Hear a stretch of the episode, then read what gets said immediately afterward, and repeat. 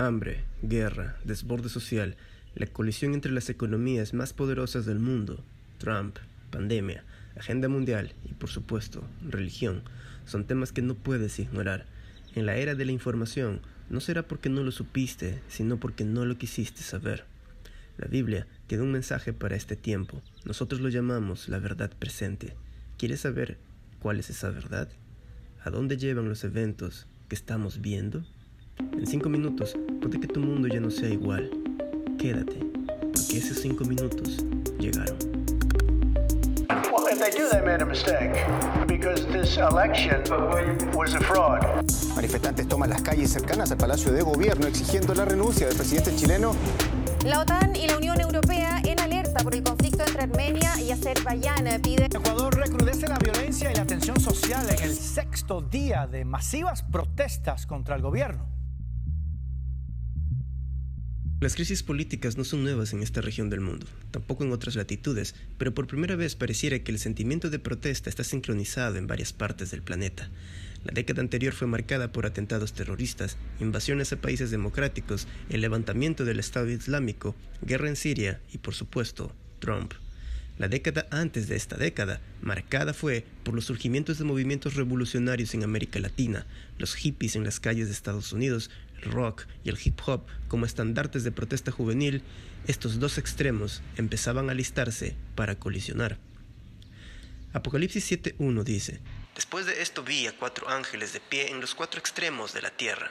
Ojo con la palabra extremos que detenían los cuatro vientos de la tierra, para que no soplara viento alguno, ni sobre la tierra, ni sobre el mar, ni sobre ningún árbol. Cuando identificas las palabras vientos en la Biblia y se referencia a escenarios proféticos, está hablando de masas humanas enardecidas. Este versículo da a entender que de alguna forma Dios está previniendo un desborde social de escala global, porque está mencionando cuatro ángulos de la tierra. Todos estos antes mencionados eventos aparentemente aislados han decantado en el actual escenario sociopolítico del mundo. Sin darnos cuenta, tres cosas han marcado el cierre del 2020. Número 1.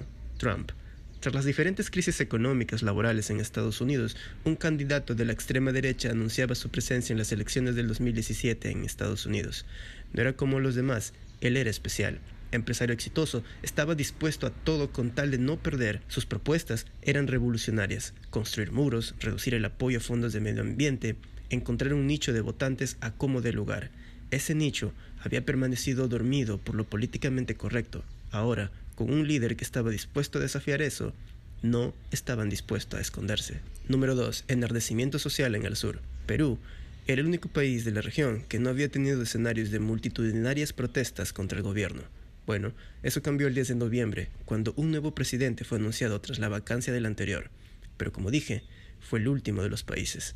Argentina, Chile, Bolivia y Colombia ya tenían registrados protestas multitudinarias. La razón, el abismo social entre el gobierno de turno y la sociedad civil encaminó a las masas a salir a la calle a protestar contra el status quo. Número 3. Coronavirus. Las crisis existieron siempre, por todos lados, eso es cierto, pero faltaba una pieza que uniera todas, en un solo camino, en una sola línea, algo que trascendiera banderas políticas o sociales, un evento a escala global que alinee los intereses de las naciones, un virus de escala pandémica, logró eso el año pasado. Bien, ahora leamos Apocalipsis 7.3, diciendo, no hagáis daño a la tierra, ni al mar, ni a los árboles, hasta que hayamos sellado en sus frentes a los siervos de nuestro Dios. Bien, aterricemos en este versículo, y puede que nos suene extraño esto del sellamiento, pero vayamos por partes. Lo importante ahora es saber que estos cuatro ángeles no van a sostener estos vientos por siempre. Inevitablemente las masas del mundo dejarán de limitarse y se desbordarán en una crisis peor. Mateo el capítulo 24, el versículo 3 dicen, Después de esto Jesús y sus discípulos fueron al monte de los olivos. Jesús se sentó y cuando ya estaban solos los discípulos preguntaron, ¿cuándo será destruido el templo? ¿Cómo sabremos de tu venida otra vez y cómo sabremos que ha llegado el fin del mundo? Para los judíos existía un evento llamado el Día del Señor. Este evento desencadenaría el final de este mundo conocido, pues es necesario crear uno nuevo. Solo basta abrir el periódico para darse cuenta de por qué Dios quiere recrear este mundo. Sin embargo, esta recreación no es arbitraria, porque tú podrías preguntarte, ¿qué hay de aquellos que aún quieren vivir en este mundo? La respuesta está en que el tiempo del día del Señor aún no ha llegado. Dios ha sido paciente y prolonga el tiempo antes del día del Señor. Esto quiere decir, hasta que los siervos de Dios estén sellados. Ahora veamos qué respondió Jesús a la pregunta de sus discípulos en el versículo 5. Muchos vendrán y serán pasar por mí, y le dirán a la gente, yo soy el Mesías, y usarán mi nombre y lograrán hacer muchos milagros. Versículo 6. Ustedes oirán que algunos países tendrán guerras y que otros estarán levantándose con otros a punto de pelearse. Pero no se asusten, esas cosas pasarán, pero todavía no será el fin del mundo, porque los países pelearán unos contra otros, la gente no tendrá que comer y en muchos lugares habrá terremotos. Eso es solo principio de lo que el mundo va a sufrir. Marcos 13, 8 narra la misma conversación, pero utiliza una palabra nueva pues se levantarán nación contra nación, reino contra reino, y habrán terremotos en muchos lugares, y habrá hambres y alborotos. Principio de dolores son estos. Este y alborotos es esencial. ¿Crees que es casualidad que media Europa esté en protesta por el régimen de cuarentena? ¿Crees que es casualidad que los movimientos activistas anti-Trump, asimismo el asalto al Capitolio estos días, como las protestas también de Black Lives Matter o la reforma constitucional que pide Perú, el plebiscito en Chile o el resurgimiento de la izquierda en Argentina, no, no es coincidencia. Aun cuando los cuatro ángeles sostienen las pasiones de la sociedad, pronto, el día en que todo esto se desborde, está cerca. Pero Dios permite que la humanidad no quede a oscuras. El conocimiento de todas estas cosas está a tu alcance, pues todo esto es principio de dolores. Quiere decir que lo que viene no será mejor, para nada mejor.